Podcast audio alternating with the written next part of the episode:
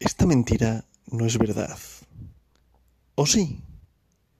Bienvenidos nuevamente al podcast de estoicismo, el espacio donde exploramos la sabiduría temporal de los estoicos para encontrar la tranquilidad y la serenidad en nuestras vidas modernas.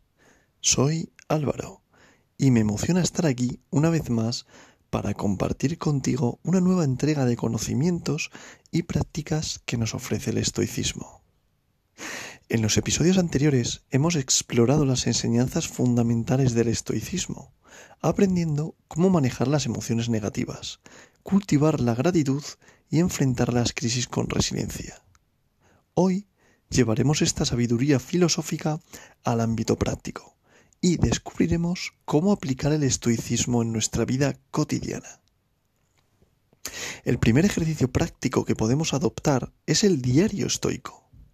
Aprovecha unos minutos cada día para reflexionar sobre tus pensamientos, emociones y acciones. Identifica aquellas áreas en las que puedes mejorar y cómo aplicar los principios estoicos en situaciones concretas. En el diario puedes escribir sobre las virtudes que deseas cultivar, como la sabiduría, la justicia, la valentía o la templanza. Anota cómo te enfrentaste a estos desafíos y cómo podrían haberse aplicado mejores principios estoicos para obtener un resultado más positivo.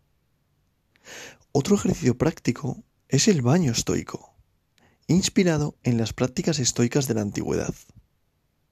Este ejercicio implica algunos cambios de temperatura extremos, como un baño frío. ¿Para qué? Para entrenar la autodisciplina y la resistencia mental. Al enfrentar condiciones incómodas y mantener la compostura, estamos desarrollando una mayor fortaleza interna. A través de la exposición a situaciones adversas, aprendemos a aceptar las dificultades con serenidad y adaptarnos a los desafíos con mayor facilidad. Practicar el, desapego emocional es otra herramienta valiosa en el arsenal estoico.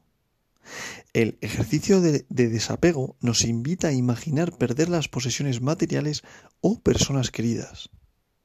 Al reflexionar sobre la impermanencia de las cosas, aprendemos a valorarlas más y a no aferrarnos a ellas de manera desmedida. Un ejercicio de autodisciplina propuesto por los estoicos es la abstinencia estoica. Consiste en privarse de ciertas comodidades o lujos de vez en cuando. Al ejercitar el autocontrol y reducir nuestro deseo por lo superfluo, nos volvemos más independientes y menos probables a la insatisfacción.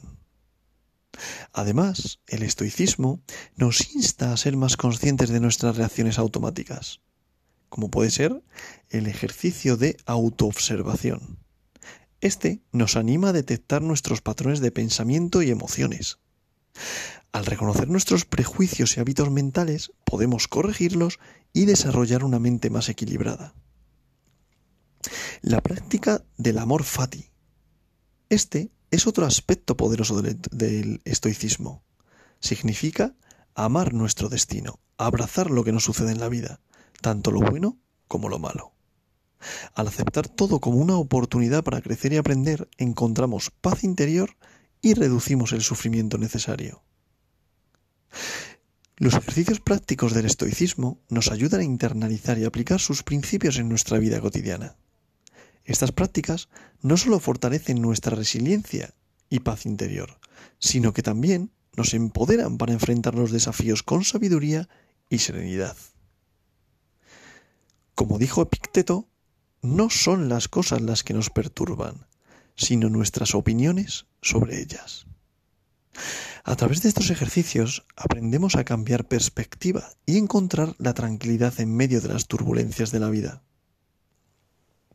En el próximo episodio exploraremos cómo aplicar estas prácticas estoicas en situaciones específicas, como el trabajo, las relaciones interpersonales y el manejo del estrés diario. Descubre cómo el estoicismo puede enriquecer cada aspecto de tu vida y guiarte hacia la paz interior y el bienestar. Gracias por unirte otro rato más a este sexto episodio del podcast de estoicismo. No olvides suscribirte para recibir nuevas lecciones y compartir este podcast con aquellos que busquen encontrar la sabiduría temporal del estoicismo en su vida diaria. Nos encontraremos pronto con más reflexiones y conocimientos atemporales del estoicismo. Hasta la próxima.